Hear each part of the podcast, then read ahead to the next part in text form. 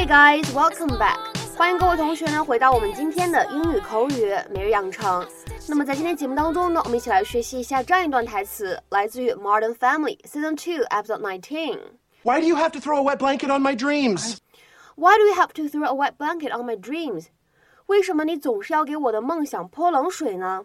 Why do you have to throw a wet blanket on my dreams? Why do you have to throw a wet blanket on my dreams? Why do you have to throw a wet blanket on my dreams? 今天这段台词当中呢，只有一处发音技巧需要去了解，就是当这个 wet 和 blanket 出现在一起的时候呢，会有一个失去爆破的现象。我们呢可以读成是 wet blanket。From Zimbabwe to Algeria, come on, let me hear ya. These are the countries, these are the countries. Cam recently became Franklin Middle School's interim musical director. Go, Franklin. I was volunteering for their spring musical festival when their regular director suddenly and mysteriously became ill. oh, sorry. It may have been a blessing.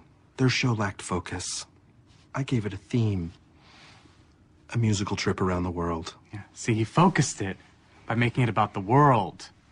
You don't like it? No, Cam.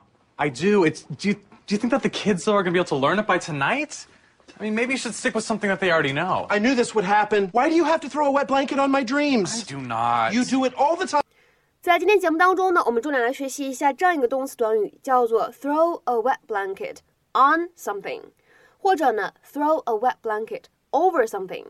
这样一个动词短语呢，它的字面的意思是扔一个湿的毯子在什么东西上面。其实呢，引申义就指的是让某件事情呢看起来没有那么有意思。不那么完美，或者说呢不那么重要。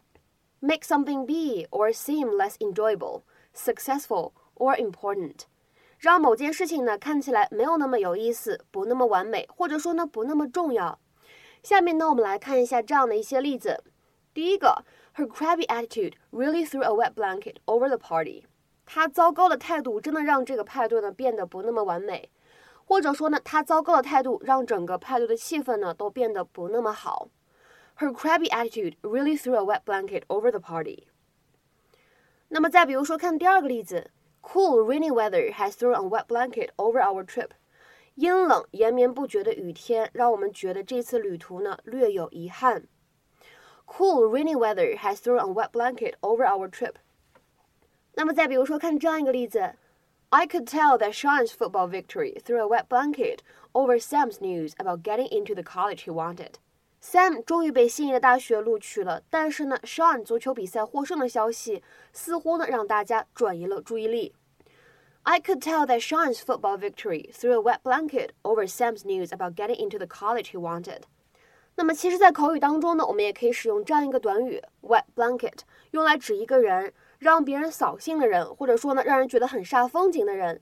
所以呢，这样一层意思上面来说的话呢，它就跟我们之前学过的这样一个短语。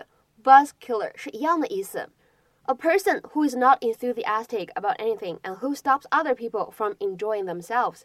那么看了这样一个英文解释呢，你就明白刚才的这样一些短语呢，它肯定都是一个贬义词啊，有一些不招人待见的感觉。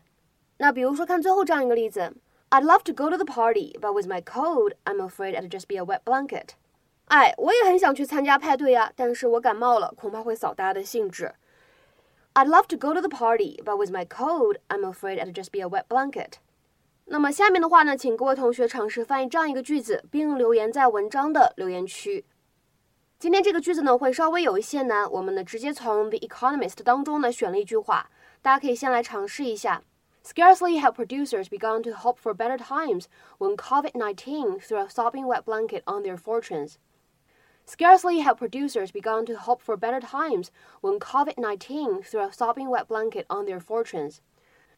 这样一个句子，其实它词汇不太难，那么主要的难点呢，集中在它的结构上。请各位同学呢，尝试翻译这样一句话，并留言在文章的留言区。我们今天节目呢，就先讲到这里，拜拜。